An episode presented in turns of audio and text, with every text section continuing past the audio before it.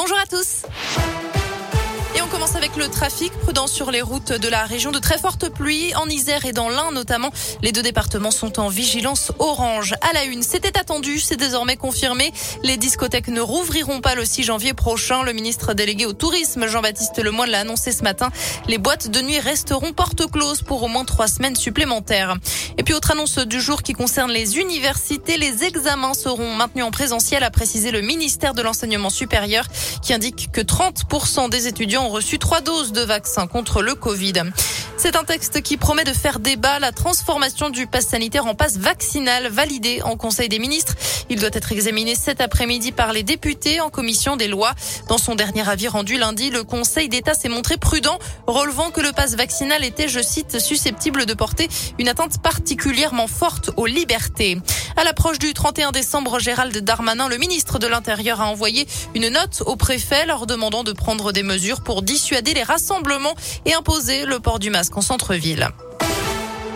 Deux enfants de 4 et 8 ans retrouvés sur le bord de la route. Ça s'est passé dans l'Ain à 4h45 du matin. C'est un automobiliste qui a aperçu les deux enfants alors qu'ils roulaient pour aller au travail sous la pluie frigorifiée.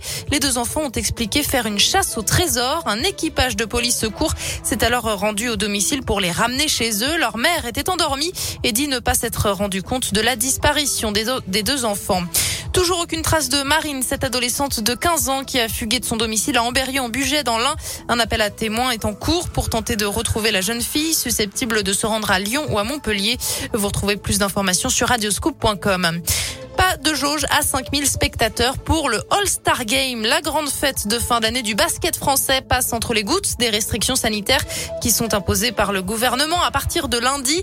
16 000 spectateurs pourront donc être ce soir à Paris-Bercy pour un show toujours spectaculaire. Notre région est d'ailleurs bien représentée avec le coach de Saint-Chamond, Alain Tinet, sur le parquet, le Villeurbanais, Elie Okobo, le Rouennais, Lauren Jackson ou encore le Bressan, Axel Julien.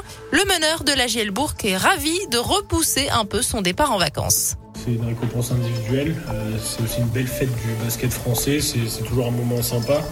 Ça nous enlève deux jours de vacances, mais, euh, mais voilà, c'est vraiment un super événement euh, et je suis content d'y retourner. Donc voilà, je vais profiter de, ça pour penser à autre chose, même si c'est pas des vacances, mais, mais voilà, c'est totalement différent. Retrouver des joueurs que je connais et puis essayer de, de faire une belle fête pour, pour les gens qui viennent nous voir et, puis après bah, j'essaie de me reposer comme je peux. Axel Julien, le meneur de la Gielbourg au micro de Didier Bertel. Le All-Star Games, c'est à partir de 19h en direct sur Bein Sport 1. Et puis en sport, la Coupe du Monde féminine de ski alpine se poursuit. La deuxième manche, c'est à suivre à partir de 13h. C'est tout bon.